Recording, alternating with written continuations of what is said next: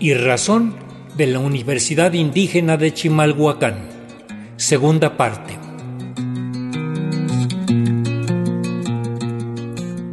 El profesor Jesús Jiménez canta, da clases, escribe, cultiva las artes gráficas. Es uno de los profesores que forman parte del proyecto educativo Frente de Escuelas Democráticas, febrero 25, y que ahora impulsa la Universidad Indígena de Chimalhuacán, que defiende el marxismo como método de lucha. Vengo de un lugar donde la gente es pobre, pero no pobre por no tener dinero, sino porque le han arrebatado sus sueños.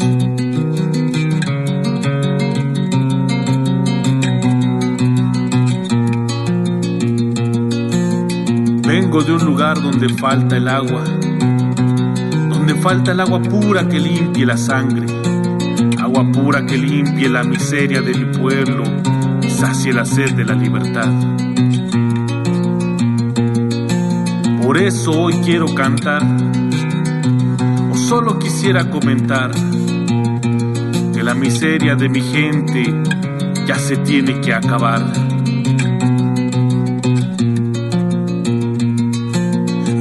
Las presas de esos grandes pueblos, donde correrán litros de libertad. Limpiemos mi pueblo del sucio dinero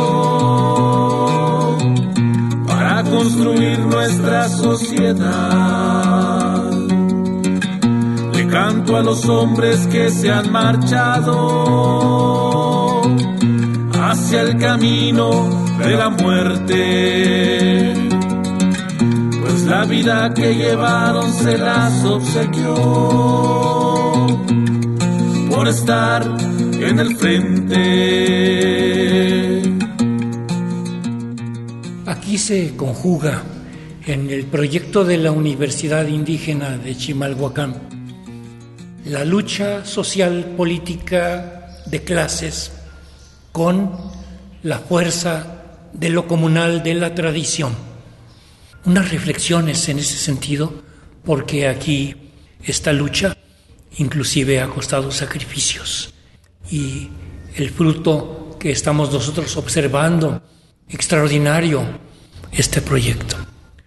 Sí, vestidos de manta rala, pero con una nobleza que ya quisieran tantos. Claro, justamente hace un par de días, tal vez tres días, eh, conversábamos en, la dirección de cultura ese aspecto y diversidad de pensamientos, ¿no? Eh, pensamientos que nos invitan a decir, pues ya eh, lo que pasó en América ya es historia. Hoy el resultado de, esos acontecimientos es el mestizaje y hay que estar orgullosos de ello. No podemos estar viviendo en rencores, etcétera. Y nos atrevimos a decir, es que no es fácil, o sea, no, no, no es que nos quieramos aferrar a un pasado violento y decir que ya, hoy vivimos en un mestizaje pacífico, porque tampoco es así. Eh, lo que vino a sembrar eh, el europeo, y no es el europeo generalizado, sino es el europeo que vino con toda una intención justamente de clase, o sea, no es, no es el, eh, el, de la resistencia que estaba ya peleando contra la corona española y vino a, este, a, encontrarse con nosotros. No, e, e, era parte de un proceso de expansión mercantil, de acumulación de capital y de, de territorio que vinieron a sojuzgarnos a nosotros que estábamos aquí tranquilos. Con nuestros conflictos sí, pero, pero no con esas dimensiones de conflictos que ellos nos trajeron. Y entonces eh, decíamos, eh, y es que tampoco es un tema racial, o sea, tampoco podemos decir que es una pelea entre indígenas y gachupines, no, eso, eso se dio tal vez en, los primeros encuentros, pero eso se, se, fue quedando, o sea, hoy, hoy es un tema político, hoy es, un conflicto de clases. Eh, cultural, es un choque cultural de, de dos mundos distintos que son incluso antagónicos, ¿no? Porque desde, desde la religión eh, nos encontramos esos choques antagónicos, mientras el occidentalismo eh, sentencia la maldad en la serpiente, nosotros veneramos la bondad de la serpiente, mientras eh, el, occidentalismo sentencia la curiosidad y, el hambre de conocimiento, aquí se, honra el, buscar la sabiduría, mientras allá se les, se les sentenció a la mujer que habría de procrear vida con sangre, porque era el castigo por atreverse a, pecar, aquí es la virtud más hermosa eh, de, generar vida mediante la propia sangre, mediante la propia, las, las entrañas de, la misma mujer. Y, eso lo vemos reflejado en la, en la sociedad.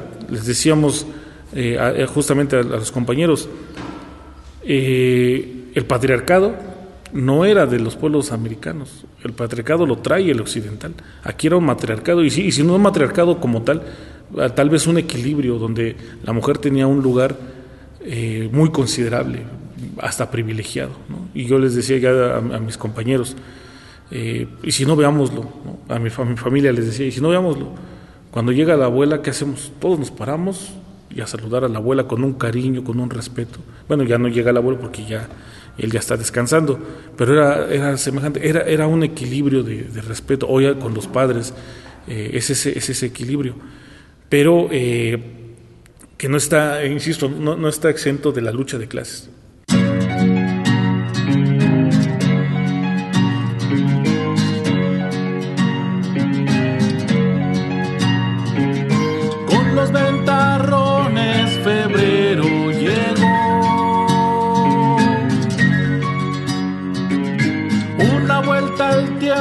Se hincha el corazón. La bandera roja, el libro y el son, todos impecables al pie del caño.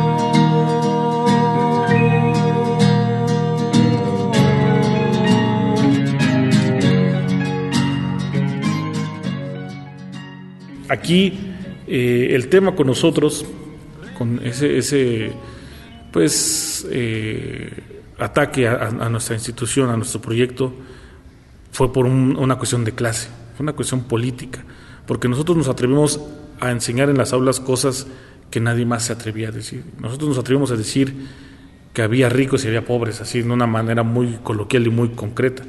¿no? Y que aunque en las escuelas te diferencian quién sí tiene y quién no, sí, pero no se te no, no, no se te inculca esa parte de luchar. Y aquí lo hacíamos, aquí nos aferramos a esa parte, eh, se intentó hacer de manera crítica, es decir, eh, sí, hay ricos, hay pobres, estamos en lucha, pero ¿qué tienes que hacer? No para dejar de ser pobre, porque eh, creo que ahí también hay otro, otra visión, ¿no? Este, dejar de ser pobre para ser rico, no, eso, eso no lo buscan las luchas, eso no, no es el motivo de un proceso eh, de articulación. ¿no? El, problema es dejar de ser pobres para que no haya ricos. Creo que ese es el tema. O sea, no buscamos ser todos ricos, porque eso no, sino dejar de ser pobres para que haya una, equidad. ¿Ricos en qué? Bueno, a lo mejor ya entramos en otro contexto, de riqueza espiritual, etcétera, pero eh, eso, eso está, no, no fuera de contexto, pero no es el tema, ¿no? Este, el tema es la cuestión de la, de la riqueza eh, material, económica incluso. Y eso es lo que nosotros decimos, no, o sea, lo que queremos es que haya esa justicia. Y nos ha costado, nos ha costado, ya tenemos en la lista justamente 12 eh, compañeros que han ofrendado su vida. No todos han sido asesinados, no todos han caído mediante acciones violentas, pero, pero al final, bueno, pues no sé si no, poder, no pueda considerarse violencia que una compañera haya fallecido después de un conflicto comunal, donde hizo un coraje y producto de eso murió. O sea, al final es un acto de violencia. ¿no? U otro eh, de una compañera que eh, en mal estado de salud llega al hospital, no la atienden por el mal servicio que hay y fallece. Creo que son situaciones que si no son violencia directa, este, de un asesinato provocado, sin embargo sí son resultados de un problema social. ¿no?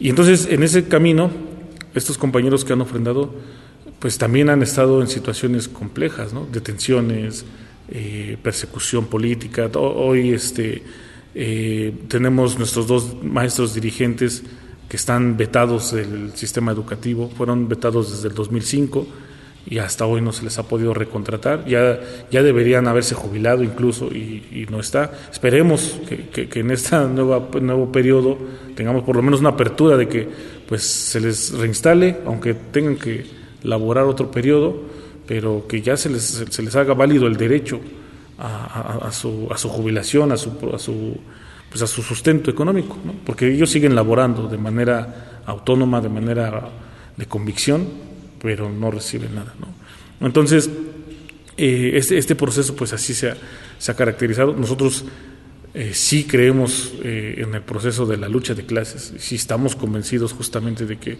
necesitamos estrategia, necesitamos ideología, pero también somos conscientes de lo que usted nos comenta, de que la izquierda ha dañado a los procesos, porque creo que ha habido un mal análisis.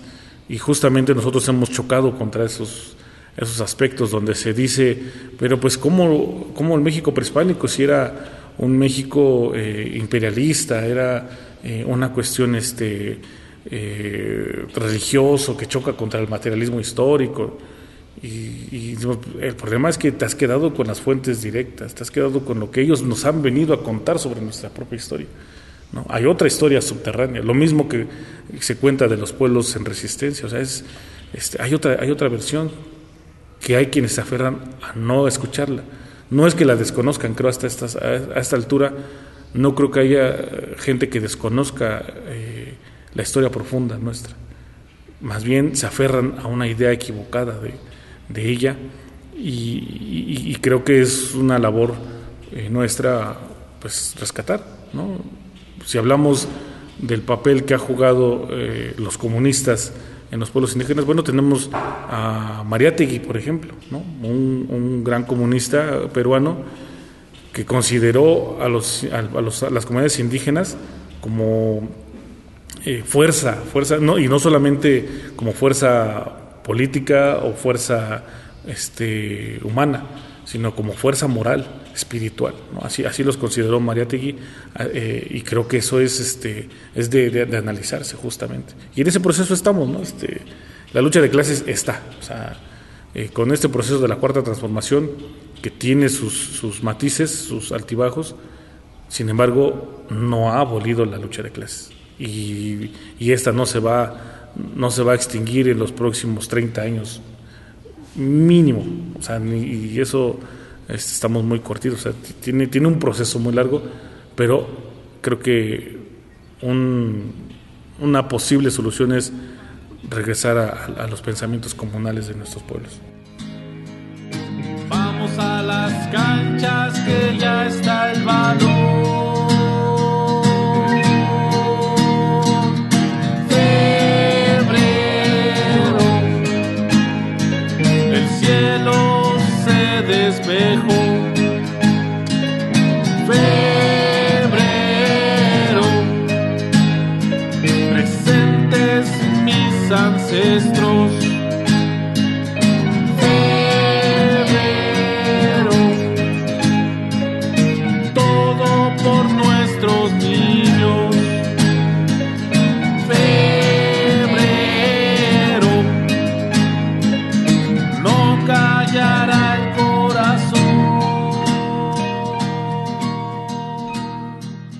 Escuchamos hoy al profesor Jesús Jiménez de la Universidad Indígena de Chimalhuacán.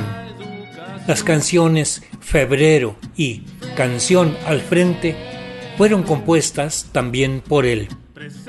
En Internet se pueden buscar y descargar estas y otras piezas contenidas en el disco Canción Urgente.